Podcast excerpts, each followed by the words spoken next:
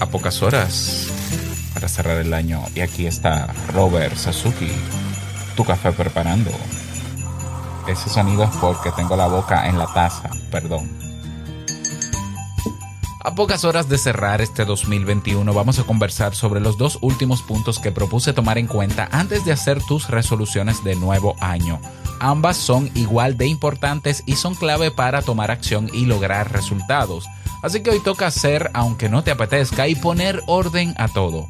Si has escuchado los episodios anteriores sabrás de lo que te hablo. La reflexión de hoy, a continuación. Si lo sueñas,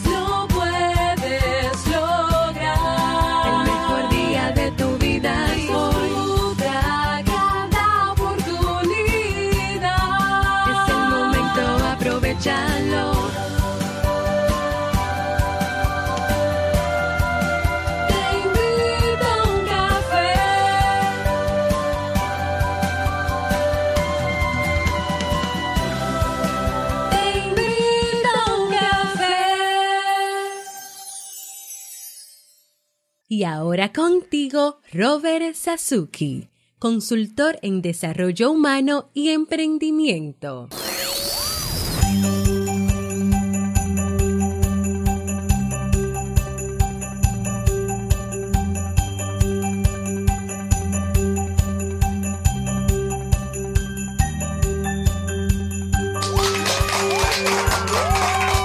Hola, ¿qué tal con esa energía positiva, esos aplausos y aquí tu bebida favorita? Espero que la disfrutes.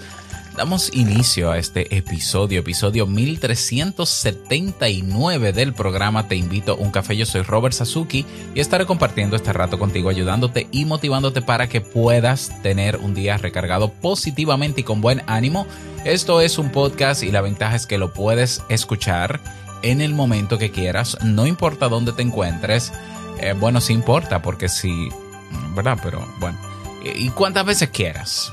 Solo tienes que seguirnos o suscribirte completamente gratis en abierto en tu reproductor de podcast favorito para que no te pierdas de cada nuevo episodio. Grabamos de lunes a viernes desde Santo Domingo, República Dominicana y para todo el mundo. Y hoy he preparado un episodio con dos puntos, los que teníamos pendientes que espero que te sirvan, que te sean útiles.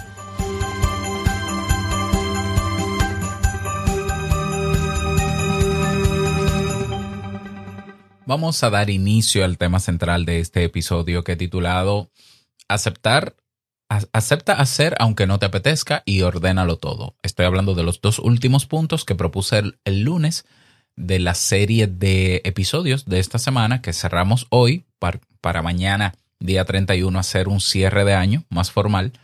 de no hagas propósitos de año nuevo. Al menos no hasta tener en cuenta estos puntos.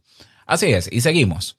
Entonces, en el día de hoy vamos a hablar de esto de hacer, aunque no te apetezca, aunque no te guste, y ordenar. Vamos a comenzar con el primero. A nosotros eh, es natural, es normal que nos acomodemos, es muy normal.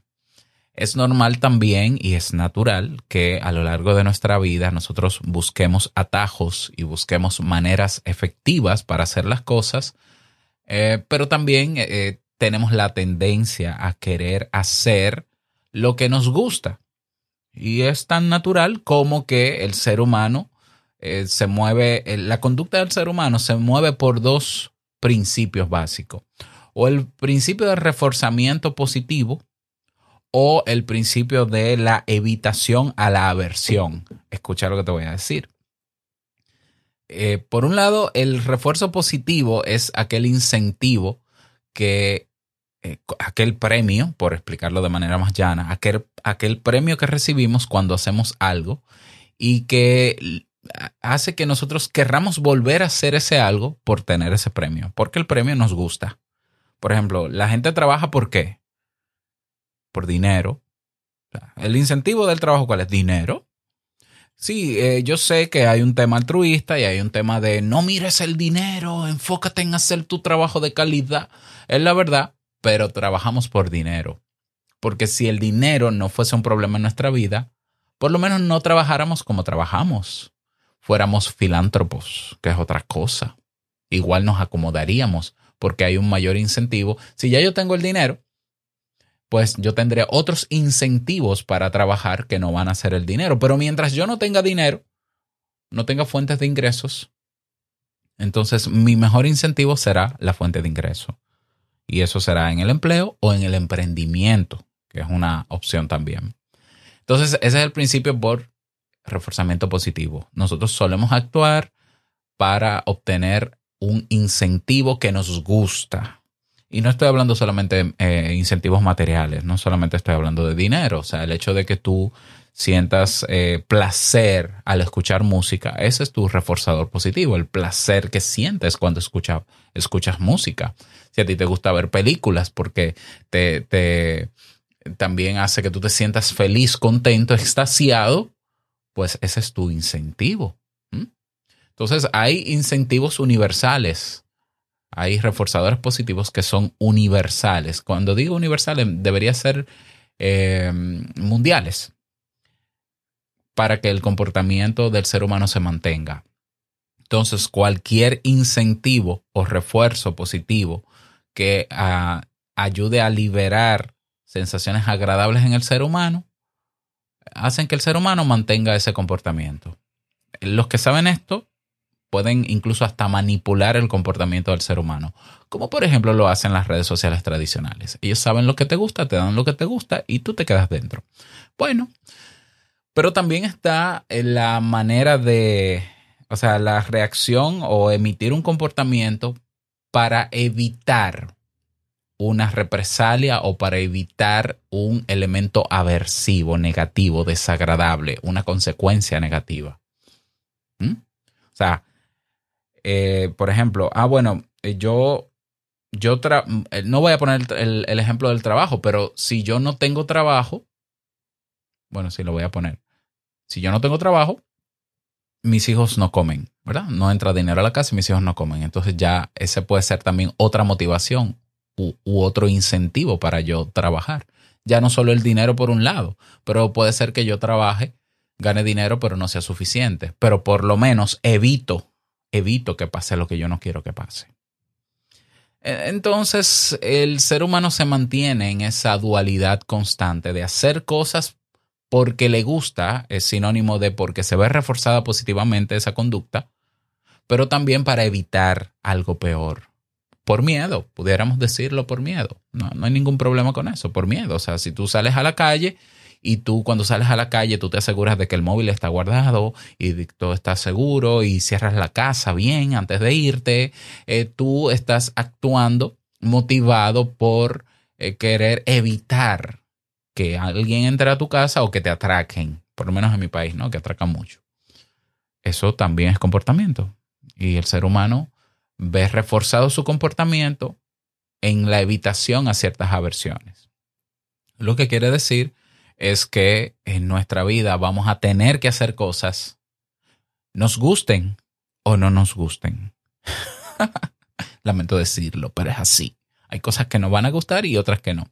Solemos hacer más las que nos apetecen y solemos evitar las que no nos gustan. Entonces, por eso, si yo, por ejemplo, ya tengo suficiente ingreso económico como para contratar a una persona que limpie en mi casa, yo sé cuáles son las consecuencias de no limpiar mi casa, pero por no tener a alguien la, limpio yo. Por yo no poder pagar a un servicio que me limpie mi casa, la limpio yo, porque la consecuencia es peor de no limpiarla. Bueno, pero si yo logro tener los suficientes ingresos económicos para contratar a una persona que lo haga, lo voy a hacer.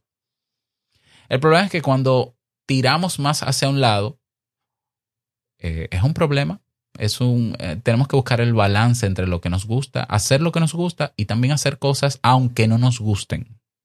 Hay que buscar ese equilibrio. Porque si, no vamos, si nos vamos a cualquiera de los dos extremos, pueden pasar cosas eh, no tan buenas. Por ejemplo, si yo me quedo solo en hacer lo que me causa placer, solamente en las cosas que me gustan, entonces me acomodo. Y cuando me acomodo, puedo perder oportunidades. ¿Por qué? Porque estoy cómodo. Y le voy a decir que no a todo porque estoy en un estado de confort demasiado elevado y voy a rechazar cosas que pueden llegar a mi vida, que pueden ser muy importantes, que quizás yo no las veo por mi estado de bienestar y confort, pero que en algún momento puede ser que me salve de algo o me ayude a algo. Pero yo no lo veo porque yo estoy cómodo. Entonces, claro, el problema es que tú y yo sabemos que los estados de comodidad no son eternos, que los estados de bienestar son pasajeros como también los estados de malestar, porque la vida es pasajera en, o sea, la, vida, perdón, es fluctuante entre, entre eventos positivos y eventos negativos.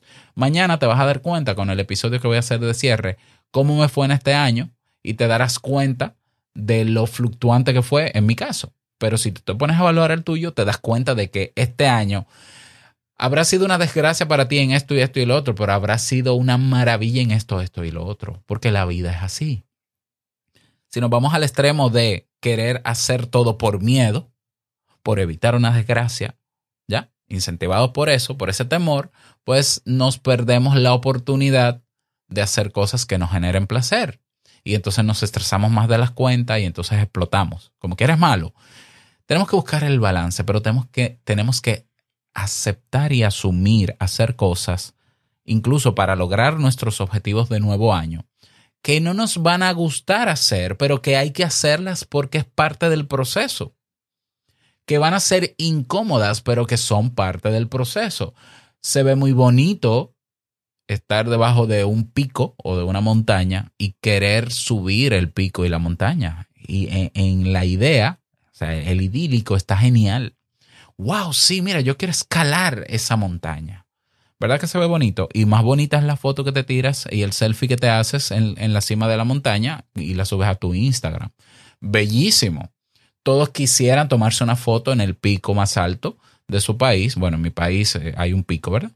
Eh, o en la montaña más alta, o en, o en una montaña, o en una loma, donde sea. Todo el mundo quiere. Pero cuando te das cuenta de que tienes que subir la montaña y que en el proceso de subir la montaña te van a doler las piernas, va, te va a tomar mucho tiempo, habrán riscos, habrán eh, eh, pedazos muy empinados, tendrás que valerte de, de, algún otro apoyo, no podrás hacerlo solo, eh, puede que llegues sucio a la cima, embarrado porque hay lodo. Eh, ah, ah, Ah, o sea, para yo llegar al pico de la montaña y tomarme esa foto o aparentar y decirle a los demás que lo hice, ¿no? Y sentirme orgulloso, orgullosa de mí misma, yo tengo que pasar por eso. Sí. Sí. Entonces eso tenemos que aceptarlos. aceptar, no solamente aceptarlo, asumirlo. Porque es muy bonito plasmar por escrito el, el objetivo que tú quieres y, de, y visualizarlo. Es, bellísimo y decretarlo bellísimo. Porque se ve bonito en el papel y pones una fotografía en la pared. Este año me voy de vacaciones y pones una playa. Todo eso es muy bonito. Ahora comienza a describir los pasos que tienes que dar y por lo que tienes que pasar. Por lo menos lo que tú crees. Pero otra cosa es cuando tú comienzas a dar los pasos. La realidad te dirá, la, la realidad misma te va a decir qué era lo que había que hacer fuera del papel. Y es ahí donde habrán grados de dificultad o grados de incomodidad.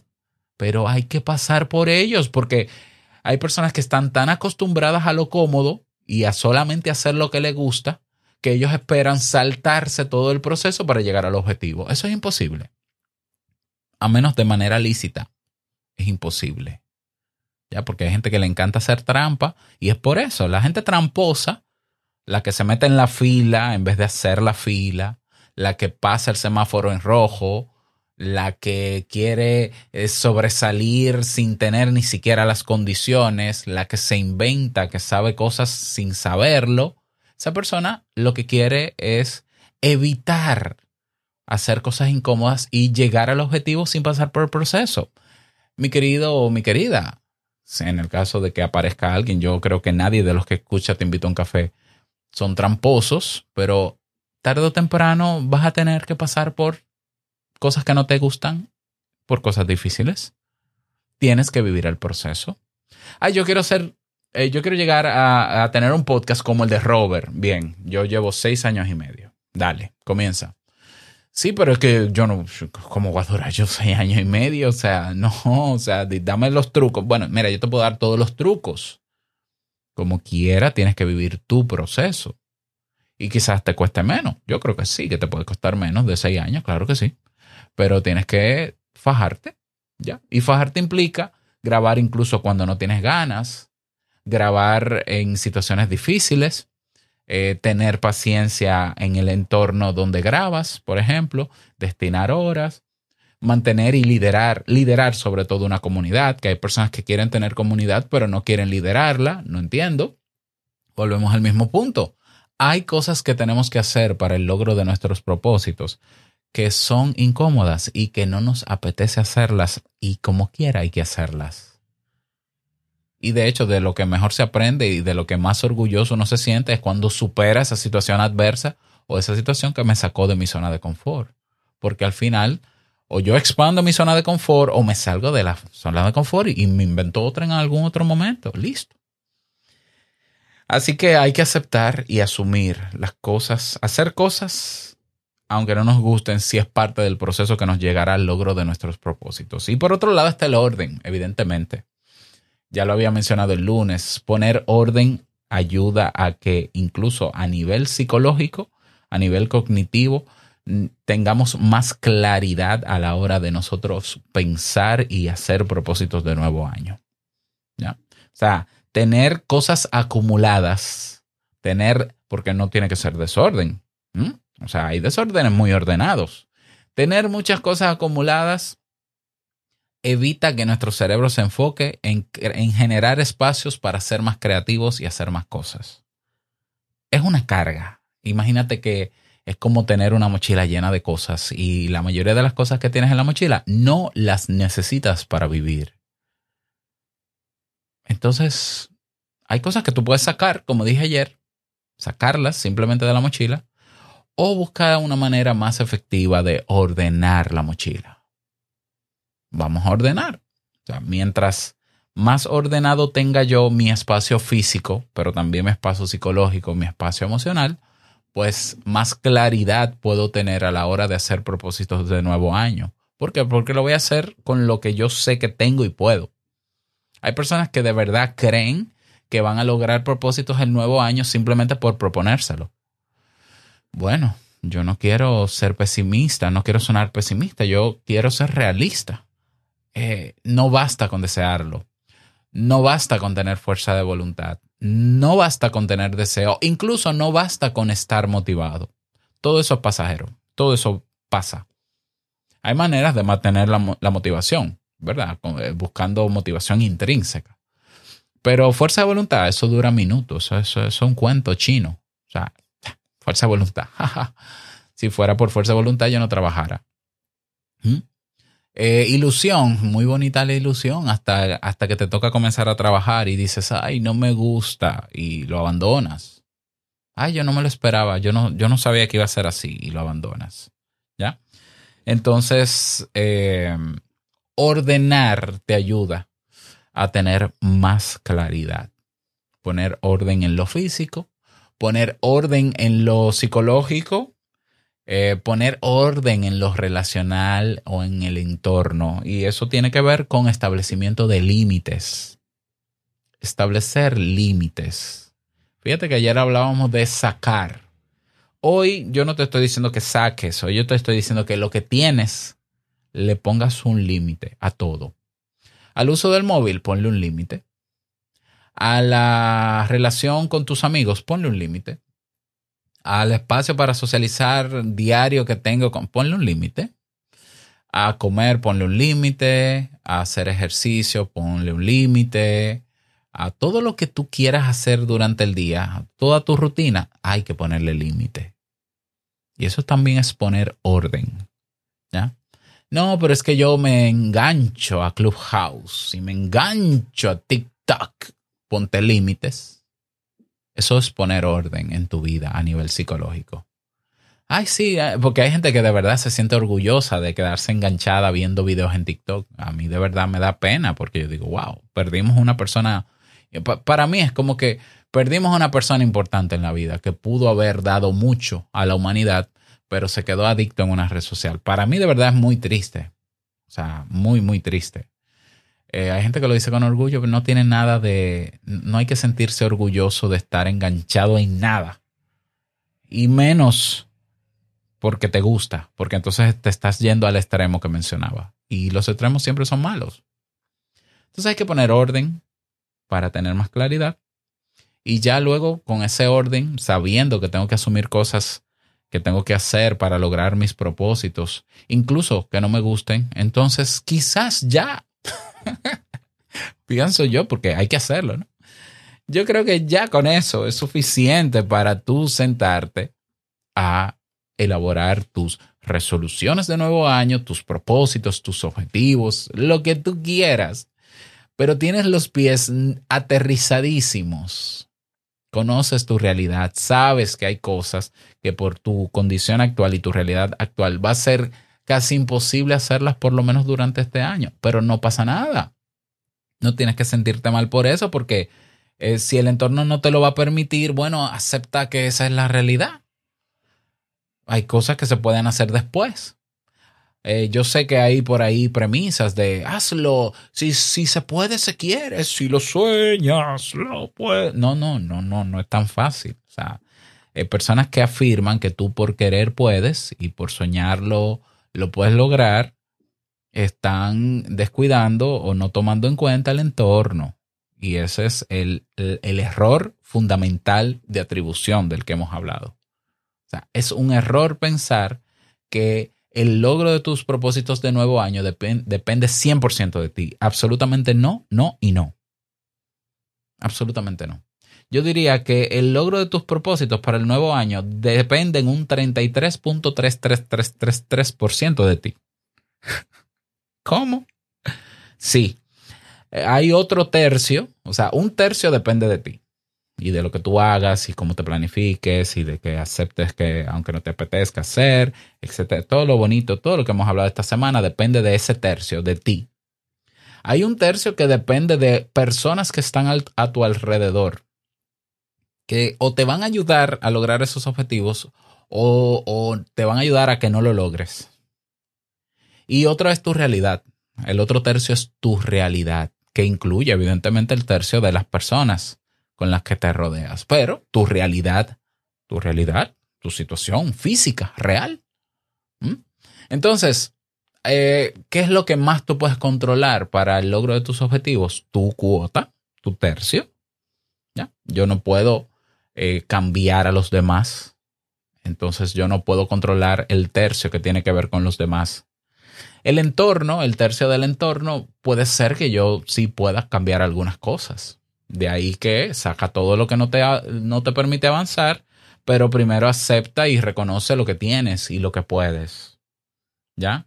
Y, y, vamos a quitarnos este año el velo del pensamiento mágico de que yo no tengo las condiciones, las condiciones no están para eso, yo lo he probado y no he podido, pero yo creo que declarándolo el universo me lo va a dar. Dejemos de perder nuestro tiempo con esas ideas que son simplemente para conciliarnos, pero realmente son para autoengañarnos.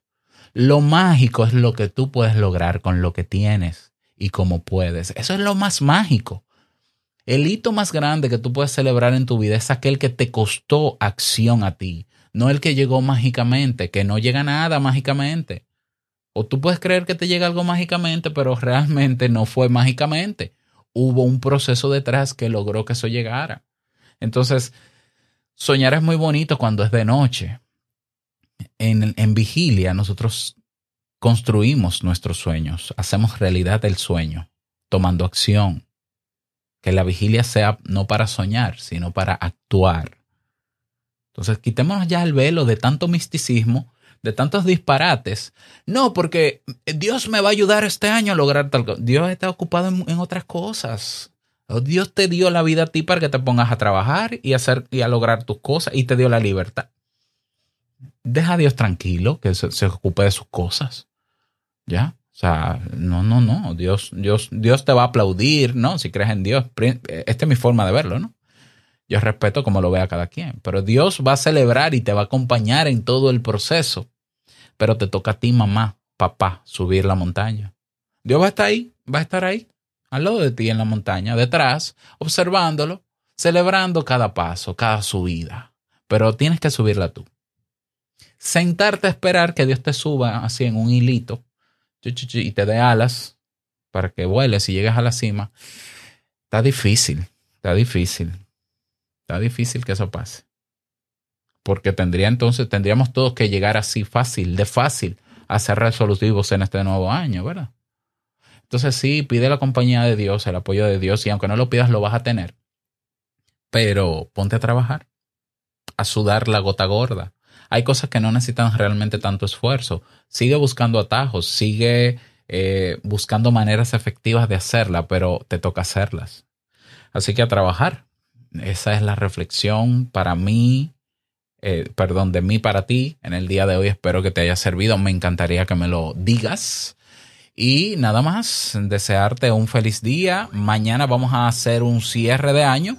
Te voy a contar lo muy mal que me fue y lo muy bien que me fue también. Así que con eso también cerramos una nueva etapa en Te invito a un café porque el año que viene hay cosas que van a ser diferentes. Todo eso te lo cuento mañana.